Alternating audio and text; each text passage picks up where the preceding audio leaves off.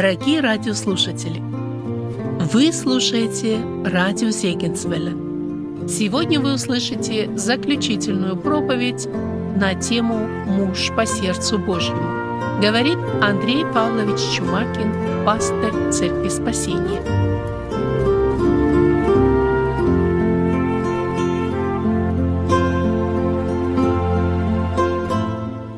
Сегодня мы заканчиваем наш э, раздел уроков из жизни царя Давида. Э, мы рассматривали большой период времени жизни этого царя, и сегодня мы э, коснемся 24 главы второй книги «Царств». Последние главы этой книги, книги, которая была написана, скорее всего, пророком Самуилом – и потом, возможно, уже после смерти пророка Самуила, пророком Нафаном, пророком Гадом. И сегодня мы заканчиваем рассмотрение вот этих уроков, несмотря на то, что и третья книга царств несколько касается окончания жизни Давида, того, как он э, позаботился о том, чтобы Соломон был на престоле, и жизнь его закончилась. Но сегодня мы рассматриваем вот э, последнюю тему, и 24 глава, которую мы будем рассматривать, ее можно назвать словами «тяжко согрешил я». Именно эти слова произносит Давид вот в этой главе, мы будем касаться э, этой ситуации. Но вот эти слова, сама эта фраза, наверное, показывает нам особым образом, кем был Давид. И вся наша тема, которой мы касаемся, муж по сердцу Божьему, наверное, вот она и сосредоточена на этой фразе. Потому что Писание касаясь жизни Давида, показывает, что Давид не был совершенным человеком, он не был безгрешным человеком. У него были падения, у него были много различных проблем, но Писание показывает, как осознавал Давид свои проблемы, как он осознавал свои грехи, как он каялся перед Богом, как он скорбел, как он плакал, когда мы читаем его псалмы. И поэтому, подходя вот к окончанию рассмотрения его жизни, мы коснемся этого момента его греха, который был совершен, его покаяние, его осознание греха, который он сделал. Нам важно увидеть это, понять и взять для себя. Говорят, что мудрость приходит с сединой, а иногда седина приходит одна. И мы сегодня рассматриваем уже, когда Давид последние, можно сказать, моменты своей жизни, седина. И тем не менее мы видим, что события вот последних моментов жизни Давида еще раз показывает проблему, которая возникла, грех, который был совершен. Иов пишет в 32 главе, в 9 стихе, «Немноголетние только мудры, и не старики разумеют правду». То есть буквально Иов говорит, что не всегда у стариков э, получается, что вот они понимают правду, и у них мудрость есть. И мы понимаем, что мудрость дается Богом. И это печально, когда старики, достигая уже преклонного возраста, достигая э, годов жизни, они не оказываются мудрыми. Это печально. И хотелось бы, чтобы было по-другому, чтобы старцы, достигая возраста, достигая уже годов жизни, они также получали от Бога мудрость. И другой момент, который мы видим, не всегда даже время, проведенное с Богом, дает гарантию от греха. И мы видим это у Давида также в этой ситуации, в этой главе. Долгое время, которое Давид был с Богом, тем не менее, это не стало гарантией, чтобы в конце жизни Давид не согрешил. И это учит нас, что грех всегда подстерегает нас, молодых или старых. Тех, кто находится в начале пути следования за Богом, или тех, кто находится уже в конце этого пути. Это говорит нам о том, что нам всегда нужно бодрствовать. Нам никогда не, нельзя успокаиваться. Будь ты молодой, у которого свои проблемы, свои искушения, свои нападки лукавого, или будь это пожилой, всегда важно полагаться на Божью силу, а не на свои способности, не на свою силу. И вот мы видим, что в этой главе, которую мы будем рассматривать, нам и показана эта история, которая учит нас полагаться на Бога. И мы видим, что уже находясь в старости, Давид совершает грех, который повлиял на тысячи жизней. Тысячи жизней из народа израильского. И мы видим, что и в этой ситуации шла война. Скорее всего, это была война, опять же, с теми же самыми филистимлянами. И интересно, что когда мы смотрим на первую битву, которая была в самом начале, битва израильтян с филистимлянами, когда вышел Голиаф. И мы видим, что как бы идет такая параллель. Вот была когда-то первая битва израильтян с филистимлянами – и Давид оказался победителем там. Он вышел на эту битву с Голиафом, он полагался на Господа, на его силу, и он одержал победу там. Он вышел победителем, когда все воины армии Израиля, они трепетали, и они не могли что-то сделать. И здесь мы видим другая битва, уже в конце жизни Давида. Скорее всего, тоже вот эта битва между израильтянами и филистимлянами – и мы видим, что в этой другой битве Давид, готовясь к этой битве, он не оказался таким победителем. Он поступает совершенно по-другому, не полагаясь на Бога, на Его силу, на, на защиту Божью. Мы видим, что Давид поступает несколько по-другому. И мы смотрим на эту главу, и мы можем первый сделать вывод из этой главы, что грех Давида был в гордости. Мы задаем вопрос, вот смотря э, на, на то, что происходит, смотря на свою жизнь, какой самый большой грех в жизни человека? Христос когда-то сказал, вы помните, что Дух Святой обличит мир о грехе, и он дальше добавляет, о грехе, что не веруют в меня. Эти слова Христа показывают, что самый большой грех, который определен Христом, который будет облечен Духом Святым, это неверие. Это, это самый большой грех, который определяется. Но мы знаем, что грехи, они отличаются друг от друга. Несмотря на то, что перед Богом любой грех, который совершается человеком, он является грехом, он достоин наказания. Но тем не менее, мы видим в Писании есть различия между грехами. Вы помните, когда Иисус Христос предстал перед Пилатом, это 19 глава Евангелия Иоанна, и когда Пилат задает вопрос, и Христос говорит, что посему более греха на том, кто предал тебя мне. То есть Христос показывает, отвечая Пилату, что грех, который Пилат совершает или совершит, это большой грех, но те, кто предали тебя, на них больший грех. Это отличие греха. Мы знаем, что в книге притчи 6 главе известный текст, в котором перечисляется, что ненавидит Господь. То есть как бы особые грехи, которые в глазах Господа – это мерзость. И вы помните этот список вот этих семи грехов, которые перечисляется, он начинается «глаза гордые». Это то, что Господь ставит вот как бы в начало, во главу, и это показывает нам, что гордость – это вот такой родоначальник всех грехов. Это, это то, что побуждает действовать человека и, и дальнейшие грехи совершать. И мы знаем, что так было у сатаны. Возгордившись, ангел пал, он стал сатаной, гордость побудила его пойти этим путем. И очень часто у человека гордость, она дает толчок ко многим другим грехам, которые совершаются. Давайте прочитаем 24 глава, 1 стих. Гнев Господень опять возгорелся на израильтян, и возбудил он в них Давида сказать, «Пойди, исчисли Израиля и Иуду». Мы задаем вот вопрос, что почему опять вот в конце жизни у Давида эта проблема, и мы видим, что Библия не скрывает то, что было. Библия описывает так, как было. Библия показывает, что вот здесь в конце жизни проявляется у Давида это действие гордости – и мы смотрим с вами вот на все эти моменты, как происходит это действие лукава, как происходит искушение, как он подходит, как Бог действует, что Бог делает тогда, когда э, совершается искушение на человека, на христианина. И мы видим, что в этой ситуации сатана искушает, но Бог допускает. Это было тогда, во времена Давида, и это точно так же сегодня происходит. Сатана начинает искушать человека, но Бог в этой ситуации, он допускает искушение. Он допускает, чтобы сатана подошел к человеку, он допускает, чтобы сатана начал искушение.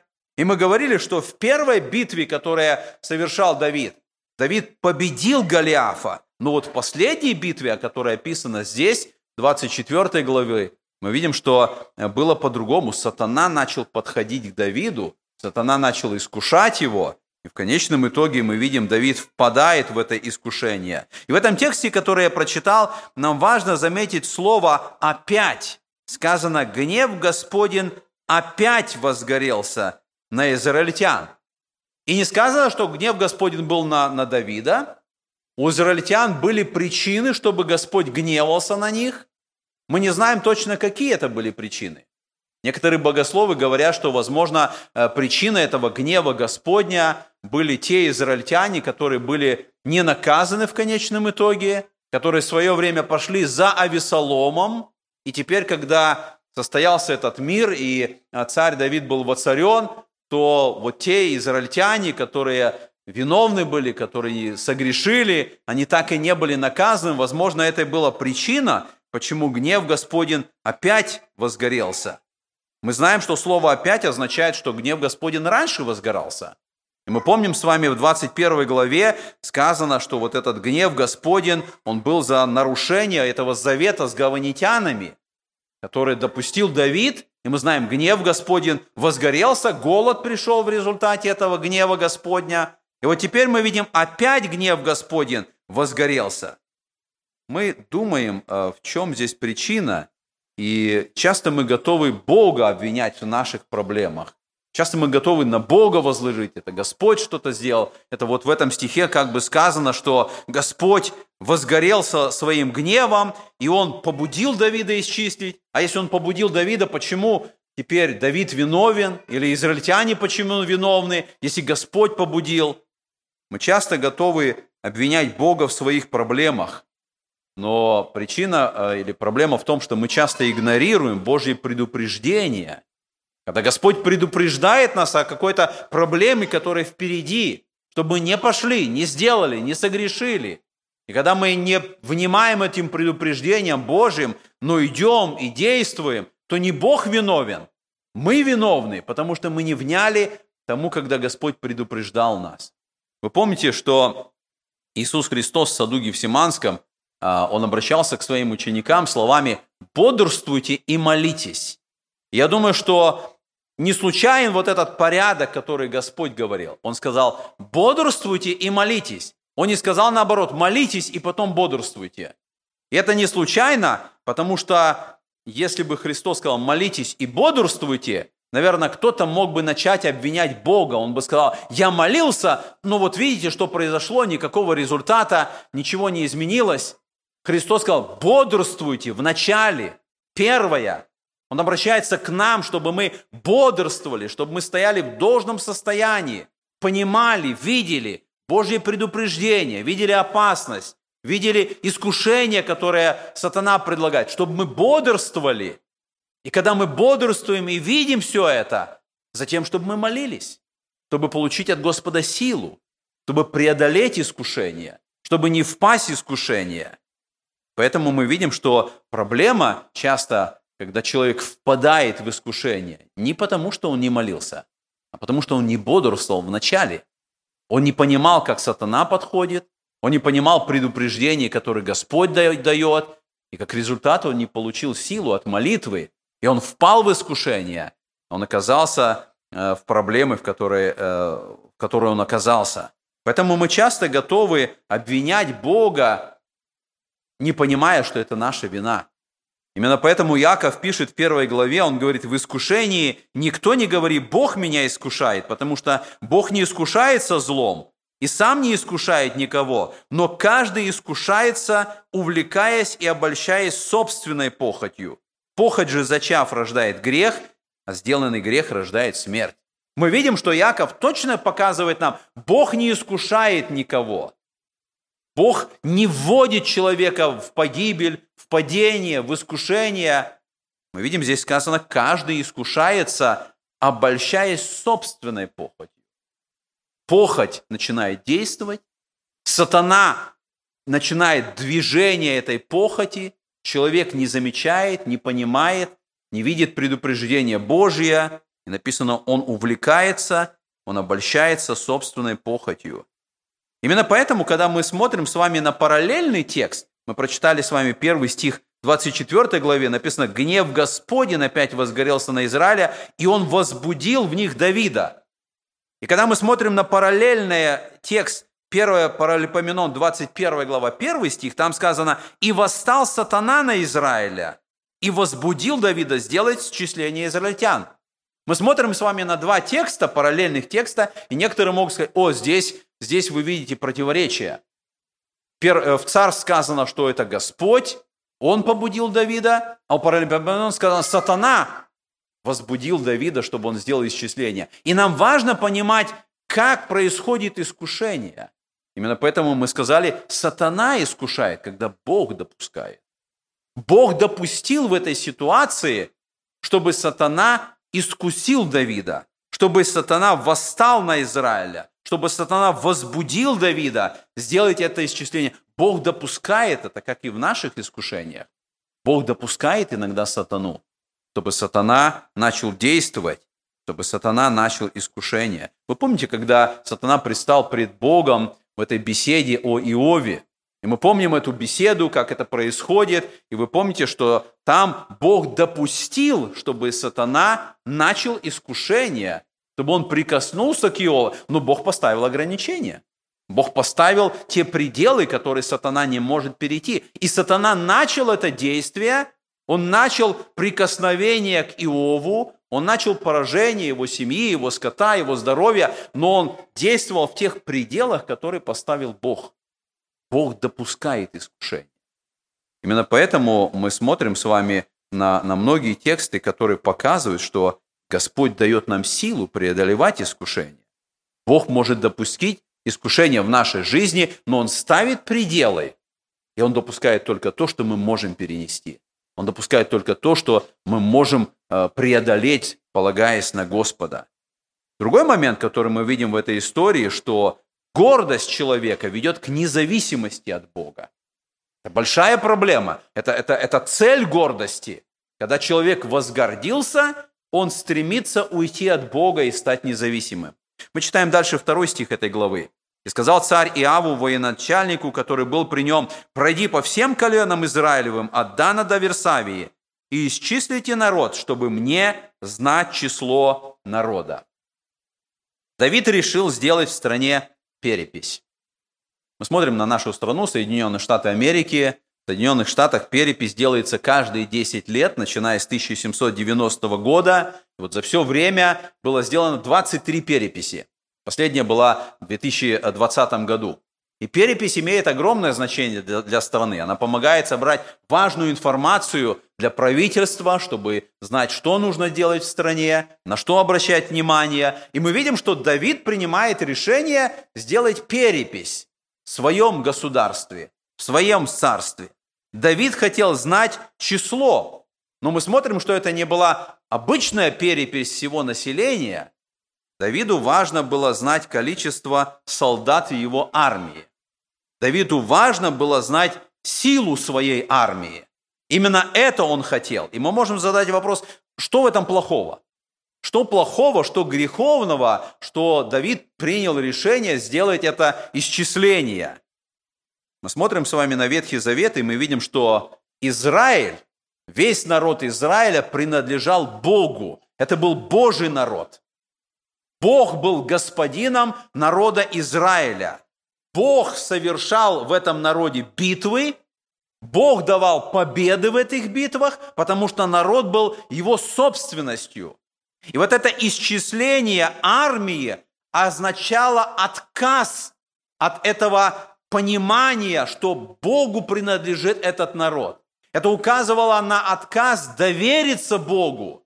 Когда Бог говорил идти в битву, Бог отвечал за последствия потому что был, это был его народ. И мы видим в этой ситуации, когда Давид дает это приказание исчислить армию, он сам понимает, что он царь, и армия принадлежит ему. И поэтому чисто по-человечески, так как делали все остальные цари, он отдает приказание, чтобы знать количество своей армии, чтобы принимать решения. Мы видим, что в Ветхом Завете сама перепись или исчисление народа не было чем-то греховным. Бог давал несколько раз повеление Моисею сделать исчисление. Мы читаем первая глава книги числа, 26 глава книги числа. Более того, в 30 главе книги Исход Господь говорит, как нужно это делать. Мы читаем 30 глава Исход с 11 стиха. «И сказал Господь Моисею, говоря, когда будешь делать исчисление сынов Израилевых, при пересмотре их, то пусть каждый даст выкуп за душу свою Господу при исчислении их и не будет между ними язвы губительной при исчислении их.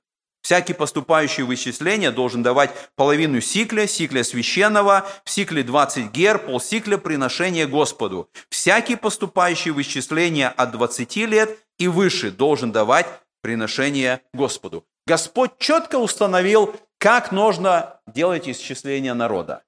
И мы видим, что каждый в исчислении должен был давать вот эти пол сикля в сиклю, э, в скинию, на служение Господу. И если так будет сделано исчисление, тогда не будет язвы, тогда не будет поражения. И мы видим, что когда Давид дает приказание, и это исчисление народа было сделано, это указание Господне было нарушено.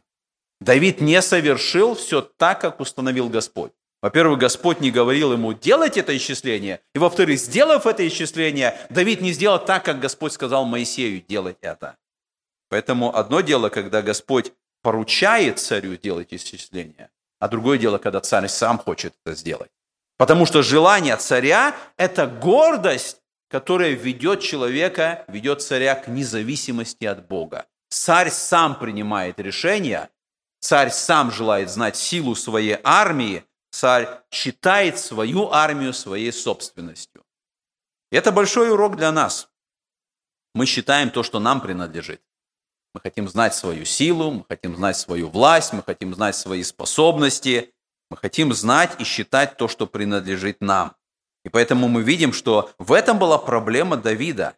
Вместо того, чтобы считать народ Божьим народом, он начинает воспринимать это как свой народ. Вместо того, что это Божий народ, это Божья армия, это армия для Божьих побед и для Божьей славы, Давид считает это своей армией, для своих побед и для своей собственной славы. Он желает здесь немножко поднять себя, поставить себя и при, при, приписать себе ту славу, которая должна принадлежать Господу. Мы читаем об этом в первом Паралипоменон, 27 главе, написано так с 23 стиха. Давид не сделал счисления тех, которые были от 20 лет и ниже, потому что Господь сказал, что Он умножит Израиля, как звезды небесные. Иав, сын Саруи, начал э, делать счисления, но не кончил. И был за это гнев Божий на Израиля, и не вошло то счисление в летопись царя Давида. Мы видим, Бог предупреждал об опасности. Об опасности, что когда царь или народ когда они достигнут определенного уровня успеха, гордость может появиться. Гордость, которая будет толкать на эту независимость. И мы читаем об этом в 8 главе книги Второзакония. Вы помните, это известный текст. Господь говорит, береги, чтобы ты не забыл Господа Бога твоего, не соблюдая заповеди Его, и законов Его, и постановлений Его, которые сегодня заповедую тебе, когда будешь есть и насыщаться, и построишь хорошие домы, и будешь жить в них, когда будет у тебя много крупного и мелкого скота, и будет много серебра и золота, и будет у тебя всего много, то смотри, чтобы не надмилось сердце твое, и не забыл ты Господа Бога твоего, который вывел тебя из земли египетской, из дома рабства. Успех, вот эта гордость от успеха, дарованного Богом, она привела в свое время к падению Саула. И мы видим, что вот перед подобной опасностью оказался Давид, и он не устоял так, как должно, потому что успех дает вот это ложное чувство независимости и самонадеятельности. Так было у Давида, и это же опасность, она есть перед нами. Когда есть успех, когда есть процветание. Третий момент, который мы видим, то Бог допускает искушения, но и предупреждает. В этом действие Божие когда Бог позволяет сатане, чтобы он действовал через искушение, Бог посылает предупреждение. Бог начинает помогать нам, чтобы мы верно и правильно были подготовлены к тому, что произойдет. И мы читаем в третьем стихе 24 главы. «И сказал Иав царю, Господь Бог твой да умножит столько народа, сколько есть, и еще во сто раз столько, а очи господина моего царя да увидят это. Но для чего господин мой царь желает этого дела?» На самом деле мы видим вот это такое уважительное вразумление царя, который делает Иав. Он понимает, что царь Давид не то делает, что он должен сделать. И мы видим, что Иав не всегда правильно как бы действовал до этого момента. Но вот в данной ситуации мы можем согласиться, что Бог использует Иава, чтобы предупредить Давида, чтобы вовремя показать ему, чтобы он не пошел этим искушением, которым действует сатана. Иав намекает Давиду, что на Бога нужно надеяться, не на количество, не на армию. В этих словах, когда мы смотрим вот параллельный текст э, книги «Первое паралипоменон», там сказано, что Иав, Иав говорит, потому что Господь Бог сказал, что Он умножит Израиля, как звезды небесные. Вот это выражение, как звезды небесные, вы помните, это то, что Бог обещал Аврааму. Он говорит, я потомство твое умножу, как звезды небесные. И желание Давида исчислить народ показывает, что он как бы не доверяет этому Божьему обетованию. Он не доверяет, что Бог сказал Аврааму, и Бог выполнит, и народ будет как звезды небесные. Сила будет, количество будет. Иав пытается предупредить царя Давида, чтобы он не делал это. И мы видим через это, что Бог посылает это предупреждение, прежде чем согрешил Давид. Вы помните, что так было и с Версавией? Перед тем, когда Давид согрешил с Версавией, вы помните, когда он увидел эту женщину, он посылает слугу, чтобы он пошел, разведал, и слуга приходит, и он говорит, она жена такого-то человека. Это Божье предупреждение. Это Бог предупреждает Давида, который стоит на пути искушения. Она замужняя женщина. Остановись, не делай греха. Бог очень часто посылает предупреждения нам перед тем, когда мы сталкиваемся с искушением, когда Он допускает, чтобы сатана действовал и начал как-то искушать нас, Бог часто посылает это предупреждение, которое нам важно увидеть, услышать, понять когда Господь предупреждает, чтобы мы не пошли неверным путем, чтобы мы не согрешили. Четвертый момент, который мы видим. Если человек не слушает Бога, он слушает сатану. И мы читаем 4 стих 24 главы. «Но слово царя Иаву и военачальникам превозмогло. Пошел Иав с военачальниками от царя считать народ израильский». Именно вот здесь вот мы можем а, опять вспомнить этот параллельный текст из первого паралипоменон, «И восстал сатана на Израиля». Мы видим в этой ситуации, что когда человек не слушает предупреждения Бога, он слушает другую сторону. Он впадает в искушение. Сатана начинает искушать, и человек отвергает Божие предупреждение и идет этим неверным путем. И вот этот текст показывает нам, что сатана восстал на Израиля. Каким образом? Что сатана начинает действовать на Давида, начинает посылать ему мысли, начинает посылать ему желания. Сатана имеет вот такое влияние, он имеет эту способность посылать нам мысли, греховные мысли, вводя нас в искушение. И мы понимаем, что настоящая битва, которая идет, она идет на уровне наших мыслей. Вот здесь идет война когда сатана посылает мысли, чтобы искусить нас, чтобы повернуть нас, чтобы повести нас неверным путем, чтобы в конечном итоге мы все-таки впали в это искушение. И Павел пишет, что нам не безызвестны его умыслы. Вот это слово «умыслы», оно касается наших мыслей. У него есть умыслы, он строит свои схемы, он строит свою стратегию. Эта стратегия в нашем разуме происходит. И нам не безызвестны его умыслы. Мы знаем из Слова Божия, мы знаем, как он действует. Мы можем понять все его схемы. Мы можем понять, что он делает. Когда сатана восстал на Израиля, мы видим, что Давид впадает в это искушение. Он идет этим неверным путем. Но я уже говорил, что для нас есть надежда. Мы читаем с вами в 1 Коринфянам 10 главе, апостол Павел пишет, вас постигло искушение не иное, как человеческое, И верен Бог, который не попустит вам быть искушаемыми сверх сил, но и при искушении даст и облегчение, так, чтобы вы могли перенести. Слово «искушение» не иное, как человеческое, буквально означает, что каждого человека постигает искушение, как и у других людей. То есть мы все люди, и мы все подвержены искушению. И когда я оказываюсь в каком-то искушении, я должен понять, что это искушение не какое-то особо сверхъестественное, которого у другого человека не было. Павел говорит, у каждого человека есть искушение. И по сути своей все искушения, через которые проходят люди, они по сути своей одинаковые. И Павел говорит, что Бог никогда не попускает нам быть искушаемыми сверх сил. Но когда происходит искушение, Бог, который верный, Он дает облегчение, Он дает силу, чтобы мы могли правильно отреагировать и перенести это искушение. Это относится к Давиду, это относится к каждому из нас. Мы должны надеяться на Бога, слышать Его предупреждения.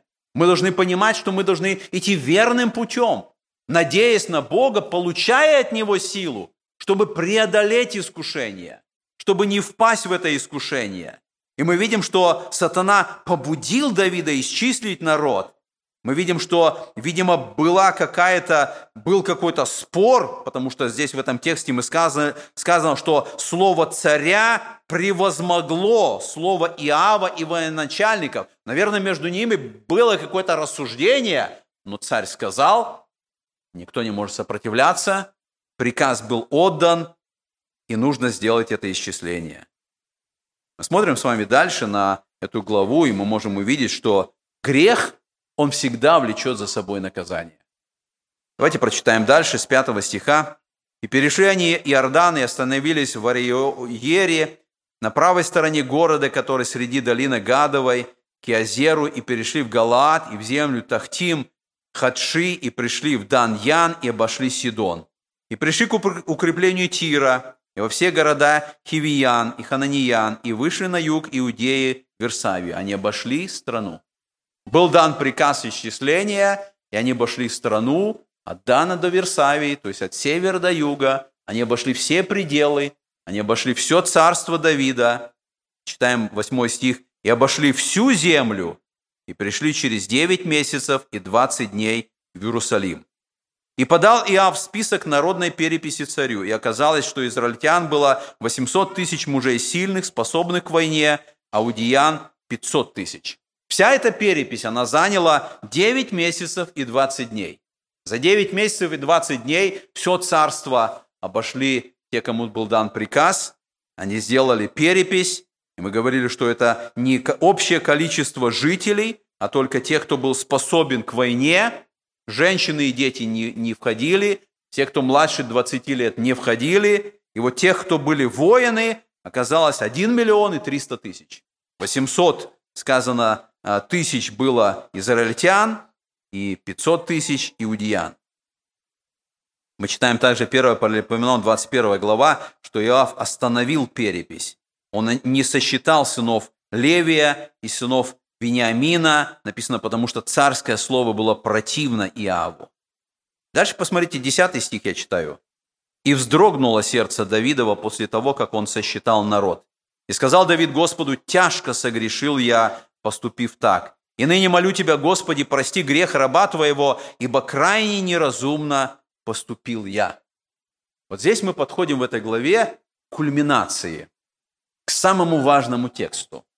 Мы видим здесь, потому что именно в этом десятом стихе нам показан муж по сердцу Божьему. Именно здесь мы видим, что он не был безгрешным, он не был совершенным, но в конечном итоге его сердце было чувствительно голосу Бога. Мы видим в этой ситуации написано «вздрогнуло сердце Давида». Вот это еврейское слово, которое употребляется здесь, «вздрогнуло», слово «нака», оно употребляется, когда город разрушен. Когда войско напало и город разрушен, вот в таком состоянии оказалось сердце Давида. Оно разрушено было, оно глубоко внутри Давид понял свой грех. Он понял свою ошибку. И нам важно, когда мы читаем эти слова, нам важно понять, в нашей жизни происходят такие моменты, когда мы осознаем, когда мы становимся вот на путь исправления, восстановления, это все начинается с сердца нашего. Не с поступков, не с того, что мы сделали. Верное исправление, оно начинается, когда сердце наше меняется, когда сердце происходит это перемене. И многие ожесточают сердце свое. Когда Бог обличает человека, когда человек в грехе находится, когда человек сделал неверное что-то, и Бог обличает, многие ожесточают свое сердце, то есть отворачиваются, не принимают это обличение, не желают идти путем раскаяния. Если человек ожесточает сердце, никаких перемен в его жизни не будет. Но Давид был другой. Вот это есть муж по сердцу Божьему, потому что сердце его, оно было чувствительно когда происходило обличение. Мы видим, что когда он получил этот список переписи, и он начал изучать его, он начал смотреть на, на все, что принесли ему его военачальники, принес Иав. И когда он начал вникать, именно в этот момент он понял, что единственная причина, по которой он отдал этот приказ, это была его собственная гордость. Он понял свою вину. Мы не знаем, как он это понял.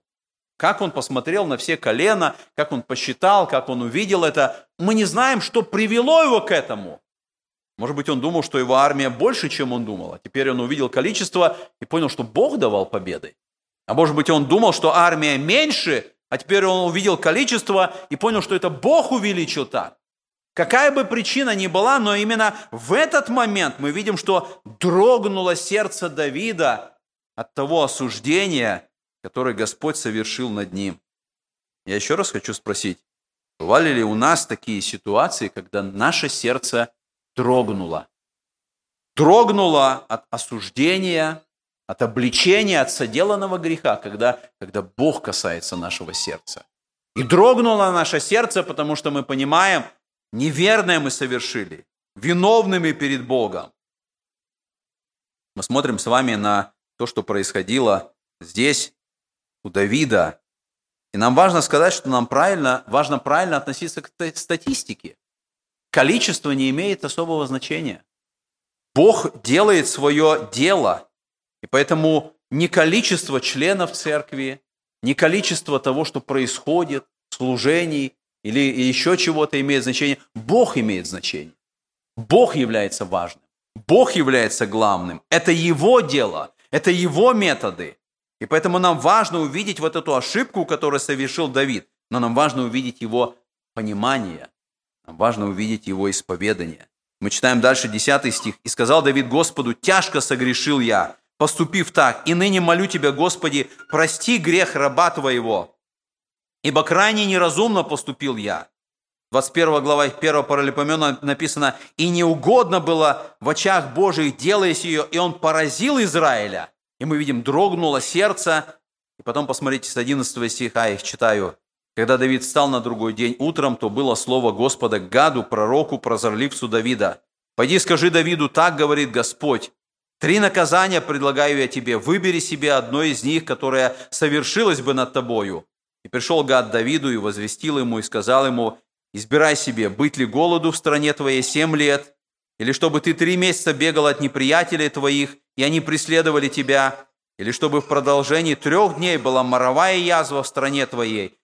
Теперь рассуди и реши, что мне отвечать пославшему тебя. Нам странно, что Бог предлагает выбор вот в этой ситуации. Бог посылает пророка, прозорливца и говорит, выбери, какое наказание. И любой из этих выборов – это трудный выбор. Любой из этих выборов это, – это наказание, которое нужно. Но нам важно, когда мы смотрим вот на эту ситуацию, на эти стихи, нам важно увидеть, что грех всегда влечет за собой наказание. Всегда будет наказание, если грех совершен. Мы читаем дальше с 14 стиха. «И сказал Давид Гаду, тяжело мне очень, но пусть впаду я в руки Господа, ибо велико милосердие Его. Только бы в руки человеческие не впасть мне, и послал Господь язву на израильтян от утра до назначенного времени, и умерло из народа от Дана до Версавии 70 тысяч человек. С одной стороны, мы видим, это были мудрые слова Давида. Всегда лучше впасть в руки Божьи, чем в руки человеческие. Пасть в руки Божьи, полагаясь на Божье милосердие. И мы видим, что Давид выбрал вот эти три дня меча Господня, три дня поражения язвой. Но мы видим, насколько высока была цена. 70 тысяч человек в результате погибли. Если мы смотри, посмотрели на все это исчисление, умер или был наказан каждый двадцатый. Каждый двадцатый из того, кто был перечислен, он был наказан. Мы смотрим с вами вот на эти последствия, и, наверное, э, мы часто думаем, что грех, который Давид совершил с Версавией, это был более серьезный грех. Потому что это было прелюбодеяние, это было убийство Урии, это были серьезные грехи. Но мы помним, что за тот грех, который был совершен тогда, суд или наказание коснулось только семьи Давида. Вы помните, что э, Младенец, который был рожден в Версавии, умер, потом Амнон, сын Давида, Весолом, а, Адония, они все умерли. Это все было наказание за то, что было совершено Давидом. Но за этот грех, который вот сейчас мы рассматриваем, наказание было 70 тысяч человек. Это страшное наказание, потому что мы смотрим, Давид принял это решение. Возможно, когда он делал выбор, он подумал, что если это голод 7 лет, то народ скажет, ты царь, ты выбрал наказание, которое тебя не коснется. Ты царь, у тебя есть запасы. Если семь лет будет голода, то это коснется только народа. Если бы он подумал, что если бы он выбрал войну или преследование неприятеля три месяца, народ также мог бы сказать, ты царь, ты будешь в безопасности. И это преследование, война, которая будет три месяца, она поразит воинов, солдатов, но не самого царя. Но вот здесь, когда он выбирает эту язву, он выбирает как бы равное положение для всех, том числе и себя, включая туда. Он как бы доверяет себя Богу, почему он и сказал, лучше мне впасть в руки Божьи, потому что язва, как коронавирус, будет поражать, и неизвестно, кого она поразит. И, может быть, и самого царя. И поэтому царь выбирает вот это наказание – которое может коснуться его самого. Но мы смотрим с вами вот за это, на это наказание. 70 тысяч человек – это слишком много. Как я говорил, возможно, это было наказание вот тех израильтян, которые пошли за Весоломом, которые оказались безнаказанными, когда Давид стал царем. Может быть, это именно они были наказаны в этой ситуации, этим наказанием, этот гнев Господень, который горел на народ Израиля, может быть, он и поразил их. Но мы видим, что грех всегда влечет наказание. Это было тогда, и это обязательно в жизни каждого из нас важно помнить. Третий момент, который мы помним, замечаем. Нам важно увидеть, что покаяние ведет к избавлению. И вот окончание этой главы как раз показывает нам, что когда приходит покаяние, покаяние ведет к избавлению. Я читаю 16 стих этой главы. И простер ангел руку свою на Иерусалим, чтобы опустошить его. Но Господь пожалел о бедствии и сказал ангелу, поражавшему народ, «Довольно, теперь опусти руку твою». Ангел же Господень был тогда у Гумна, Орны и Евусиянина.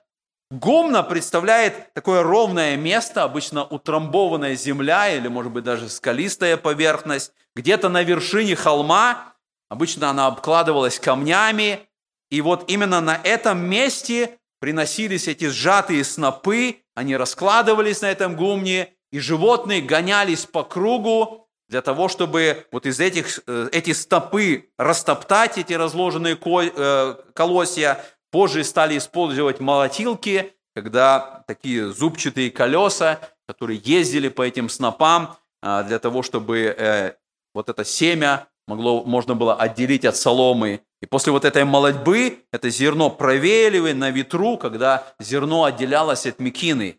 И 17 стиха написано, «И сказал Госп... Давид Господу, когда увидел ангела, поражавшего народ, говоря, «Вот я согрешил, я поступил беззаконно, а эти овцы что сделали они? Позже рука твоя обратится на меня и на дом отца моего». Пришел в тот день Гад к Давиду и сказал, «Иди поставь жертвенник Господу, на гумне Орны Евусиянина. Мы видим вот эти слова, это осознание греха. Это, это нам показан муж по сердцу Давидову, который понимает свой грех, который кается перед Богом и более того, заботится о народе. Он говорит, это я согрешил. А эти овцы, он, он как пастырь истинный, который не хочет свою вину переложить, он, он осознает свою вину и заботится о народе. Мы видим с вами, что для избавления нужно изменение сердца. И вот это покаяние, о котором мы прочитали здесь, оно началось с того, что вздрогнуло сердце Давида. И вот эти слова, которые мы прочитали, они показывают измененное сердце Давида. Они показывают вот это настоящее покаяние, которое ведет к этому избавлению от суда, от наказания. И мы видим, что Гад, пророк, приходит и говорит, поставь жертвенник Господу. Поставь вот именно на этом месте на гумне, орны и вусиянина. Второй момент, который нам важен, что для избавления нужна заместительная жертва. И мы читаем дальше с 19 стиха. «И пошел Давид по слову Гада, как повелел Господь. И взглянул Орна и увидел царя и слуг его, шедших к нему. И вышел Орна и поклонился царю лицом своим до земли. И сказал Орна, зачем пришел господин мой царь к рабу своему? И сказал Давид, купить у тебя гумно для устроения жертвенника Господу, чтобы прекратилось поражение народа. И сказал Орна Давиду, пусть возьмет и вознесет в жертву господин мой царь, что ему угодно. Вот валы для всесожжения, и повозки, и упряжь воловья на дрова. Вот этот царь Орна отдает царю. Еще сказал Орна царю, Господь Бог твой да будет милостив в тебе. Но царь сказал Орне, нет, я заплачу тебе, что стоит, и не вознесу Господу Богу моему жертвы, взятой даром. И купил Давид гумно, и волов за 50 сиклей серебра, и соорудил там Давид жертвенник Господу, и принес все сожжения и мирные жертвы, и умилостивился Господь над страною, и прекратилось поражение израильтян. Мы видим, что для избавления нужна жертва, нужна заместительная жертва. И Давид не соглашается принять жертву Орны, потому что если бы он взял это даром, это была бы жертва Орны. Но Давиду нужна его жертва, чтобы она была принята Богом. И поэтому Давид произносит вот эти слова, которые важны для нас сегодня. «Не вознесу Господу Богу моему жертвы, взятой даром». Мы часто готовы пожертвовать то, что нам не нужно, или то, что нам самим досталось бесплатно, или то, что не затрагивает нас, или время наше, или деньги наши, или еще что-то. Но жертва всегда означает стоимость. Чтобы жертва была жертвой, нам нужно пожертвовать. И поэтому вот это, эти слова Давида, они показывают, что если вы делаете что-то для Бога, это вам ничего не, зна- не стоит. Это не имеет никакого значения для Бога. Для Бога имеет значение только та жертва, которую мы пожертвовали, которая имеет стоимость, которая имеет значение для нас самих. Это является заместительной жертвой. И мы видим, что пророк Гад говорит Давиду, построй жертвенник. И Давид понимает, что нужна жертва, заместительная жертва. За тот грех, который совершил Давид, нужно вознести жертву, нужно построить жертвенник, нужно зажечь огонь, нужно принести жертву, нужно возложить ее на жертвенник, и тогда Господь умилосердится. И тогда прекратится это поражение. Мы смотрим с вами вот на окончание этой главы, которую прочитали. И нам важно увидеть, что Христос стал заместительной жертвой. Вся эта история, она является этим прообразом того, что сделал Давид. Она указывает на жертву Иисуса Христа. И мы знаем с вами, что наш Господь пришел на эту землю, чтобы стать жертвой. И Христос знал, что его жертва, она будет много стоить. Это будет драгоценная жертва, но это будет достаточная жертва, чтобы искупить людей, искупить нас с вами от поражения смертью. вы помните, что Соломон построил храм, и вот следующие слова, следующие главы третьей книги царств, они показывают, что Давид дает это указание Соломону, указание о том желании, которое было в сердце его. И Соломон построил храм, вы помните, что когда Христос вошел в храм, когда Он изгнал всех продающих, иудеи задают вопрос Христу, скажи нам, какой властью ты это делаешь? Вы помните слова Христа? Он говорит, разрушьте храм сей, я в три дня воздвигну его. И сказано, он говорил о храме своего тела. Для нас вот этот прообраз, он складывается, что Соломон на этом месте впоследствии построит храм. Но на самом деле сказано, храм – это тело Христа. И это тело Христа, оно будет разрушено.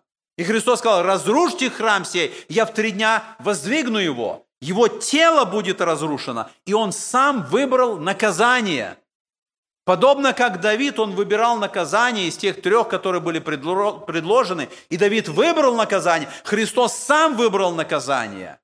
Никто не заставлял его пойти на Голгофу. Он сам добровольно пошел. Он говорит, никто не забирает у меня жизнь, я сам отдаю ее. Он выбрал это наказание. Он пошел на Голгофу. Этот храм был разрушен. И подобно как Давид, который сказал, лучше мне впасть в руки Господни, вы помните, там на Голгофе, когда Христос испустил Дух, перед этим Он произносит эти слова, «Отче, в руки Твои предаю Дух мой». И Он предал себя, свой Дух, в руки Господни. И мы читаем эту историю, что Давид купил это гумно и волов, он сделал жертвенник, он принес эту жертву, и Бог остановил меч. Несмотря на то, что 70 тысяч было пораженных, 70 тысяч гробов, 70 тысяч семей, которые скорбели и плакали в этот момент, но это результат греха. Я думаю, когда мы читаем эту историю о том, насколько тяжкие последствия греха, наверняка каждому руководителю, пресвитеру, ответственному нужно перечитывать эту историю, чтобы понимать, насколько большая ответственность того, кто ведет народ. Какое большое поражение для народа было там – но с другой стороны, как важно нам увидеть вот этот образ, что Давид – это образ Иисуса Христа, нашего первосвященника, который приносит себя в жертву, чтобы прекратилось поражение народа. И мы видим, что вот именно на этом месте, где прекратилось это поражение, на гумне Ор, Орф, Орны был сооружен этот жертвенник. Давид совершил этот жертвенник, он построил этот жертвенник, он принес там жертву. И это было то же самое место. Гора Мария. Это было то же самое место, на котором Авраам по слову Господню должен был принести в жертву своего сына Исаака. И на этом же самом месте, по слову Господню, Соломон построит храм. Мы читаем вторая книга Паралипоменон, третья глава сначала. «И начал Соломон строить дом Господень в Иерусалиме на горе Мария, которая указана была Давиду, отцу его, на месте, которое приготовил Давид, на гумне Орны и Усиянина». Именно на этом месте был построен этот храм. И нам удивительная истина открывается – когда мы смотрим на два величайших греха, которые совершил Адам, э, которые совершил Давид, это грех с Версавией и грех исчисления народа. Два самых главных греха, которые были совершены, эти два греха имели удивительные последствия. Благодать Божия, она привела к строительству храма. И мы смотрим с вами, сын, рожденный в Версавии, Соломон – это был тот царь, который построил храм. А на этом месте, где остановилось поражение после греха и исчисления, именно на этом месте, который купил Давид, был построен этот храм. Бог действует таким образом, что человеческие грехи, падения, благодатью Божией меняются для того, чтобы было наше избавление, было наше спасение. И вот на этом заканчивается первая и вторая книга царств, которая у евреев была одна книга. Грехом и покаянием и жертвоприношением Давида как указанием на будущий храм. На этом оканчиваются эти книги, которые были написаны. Мы смотрим с вами для того, чтобы сделать какой-то вывод вот с этой главы.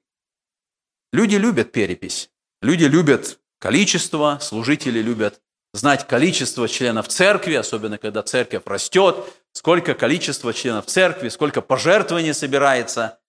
Маленькие церкви критикуют большую церковь, потому что она большая. Но когда мы смотрим вот на эту историю, нам важно вспомнить слова Янафана. Он сказал, ибо для Господа нетрудно спасти многих, через многих или не через многих. Нам важно помнить слова Иисуса Христа. Он сказал, «Ибо где вас двое или трое, собраны во имя Мое, там я посреди вас». Бог делает свое дело. И мы смотрели вот за все это время на Давида, мы брали уроки из его жизни. Это был муж по сердцу Божьему.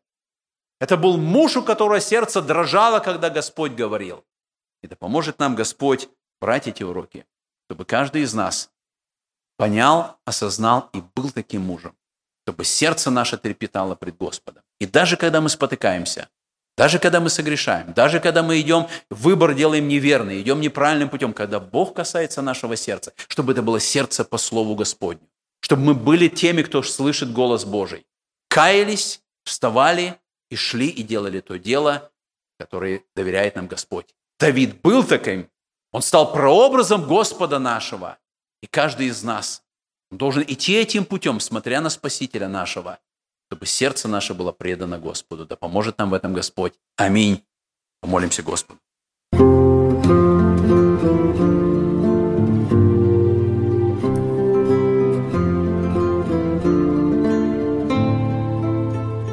Эту проповедь вы можете найти на сайте salvationbaptistchurch.com. Вы слушали радио Зегенсвелля «Волна благословения», город Детмал, Германия. Дорогие радиослушатели, мы желаем вам Божьих благословений –